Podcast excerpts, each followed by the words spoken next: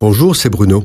Merci d'écouter ce podcast. N'oubliez pas de vous abonner et d'activer les notifications afin d'être averti chaque semaine des prochaines sorties. L'évangile de Jean révèle une parole de Jésus qui est à la fois excitante et mystérieuse, disant ⁇ Celui qui croit en moi fera les œuvres que je fais et il en fera de plus grandes. ⁇ Il ajoute que ces œuvres sont préparées afin que nous les pratiquions.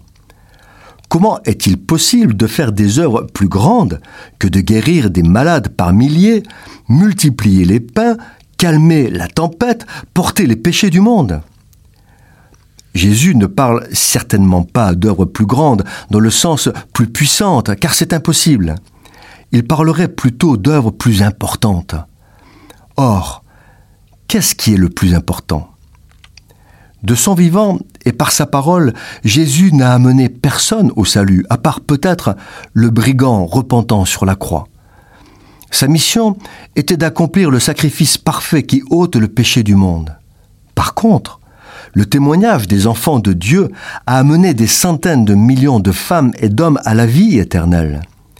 C'est par leur témoignage que les lois de la société sont encore, et malgré tout, imprégnées des valeurs judéo-chrétiennes.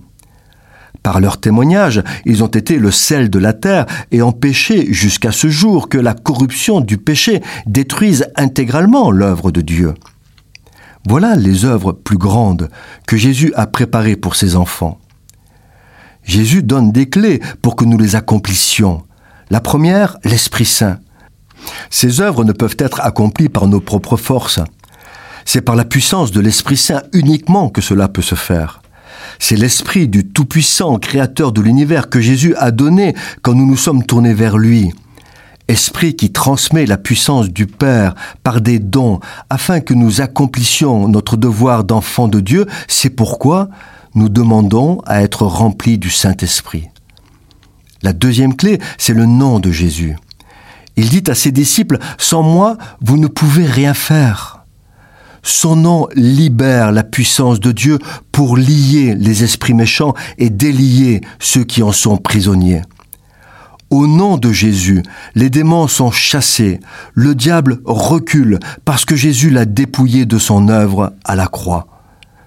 Il n'a aucune autorité sur ceux qui confessent le nom qui est au-dessus de tout nom, Jésus, le Christ de Dieu.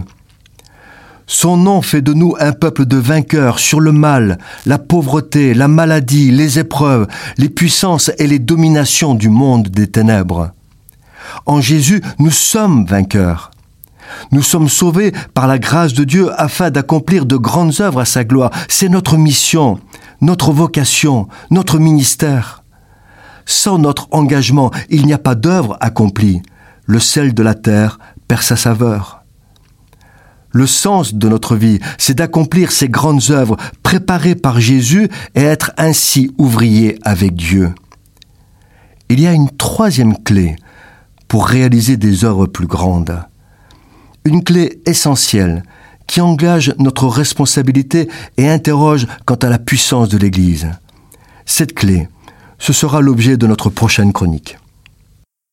Cette chronique a été produite par Bruno Oldani et Jacques Cudeville.